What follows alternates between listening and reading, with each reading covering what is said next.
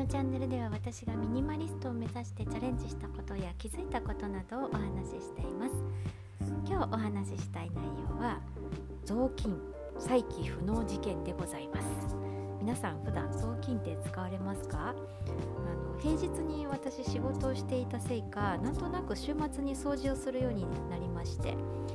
まあ、あのなってはきたんですけれども私の住んでいるシェアハウス掃除当番というものが一応ありましてなので、えー、まあねあのなんで当番でない私が掃除をせにはあかんのだと。と、えー、ついね掃除をサボってしまうこともしばしばございます。でも誰も掃除をしてくれないので汚くなっていくばかりで特にトイレが汚いとねもうあの使いたくないなって思ってしまうんですよね。なので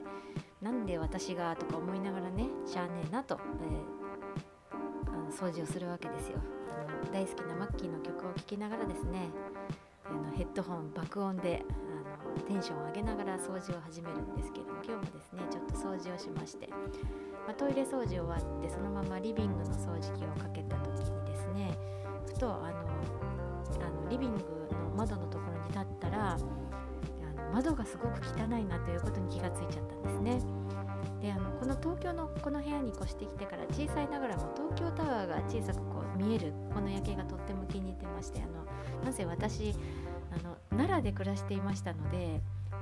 窓から見える景色って山と田んぼばっかりなんですね。それを30年以上見続けてきたもんですからこのね東京の夜景がですね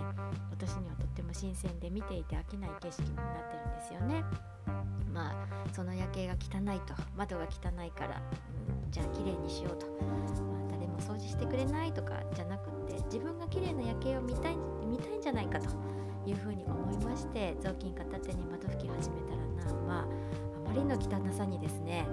一服で雑巾が真っ黒になってしまいましてもう白い雑巾に私の手形が黒く浮かび上がるほど真っ黒になっちゃいましてもうその汚さをねあのに唖然としました、実家にいた頃は窓が汚いなーなんて思ったことなかったんですけれどもあれは何も言わずに母が掃除をしてくれていたからこそだななんてそのありがたみに気がついたようなあの、ね、こともありました。で、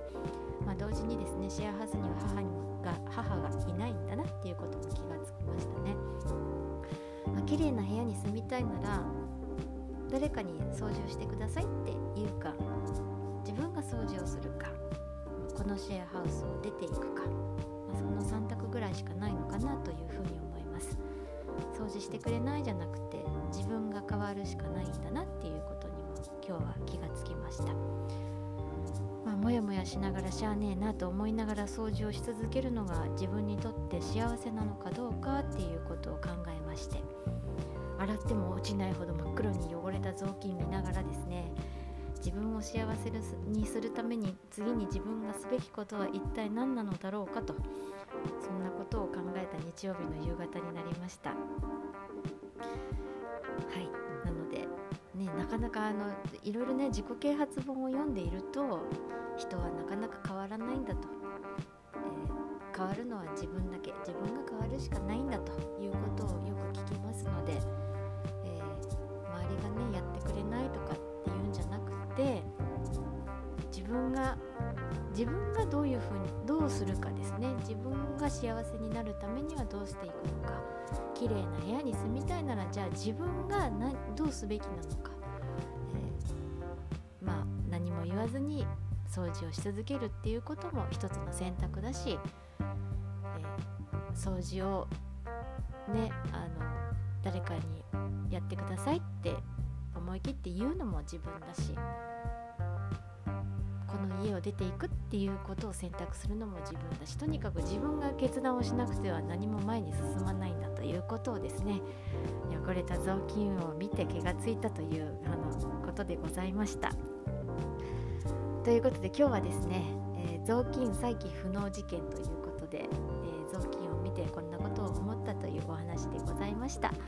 今日も最後まで聞いてくださりありがとうございます。それでは今日はこの辺でゆるミニマリストのえつこでした。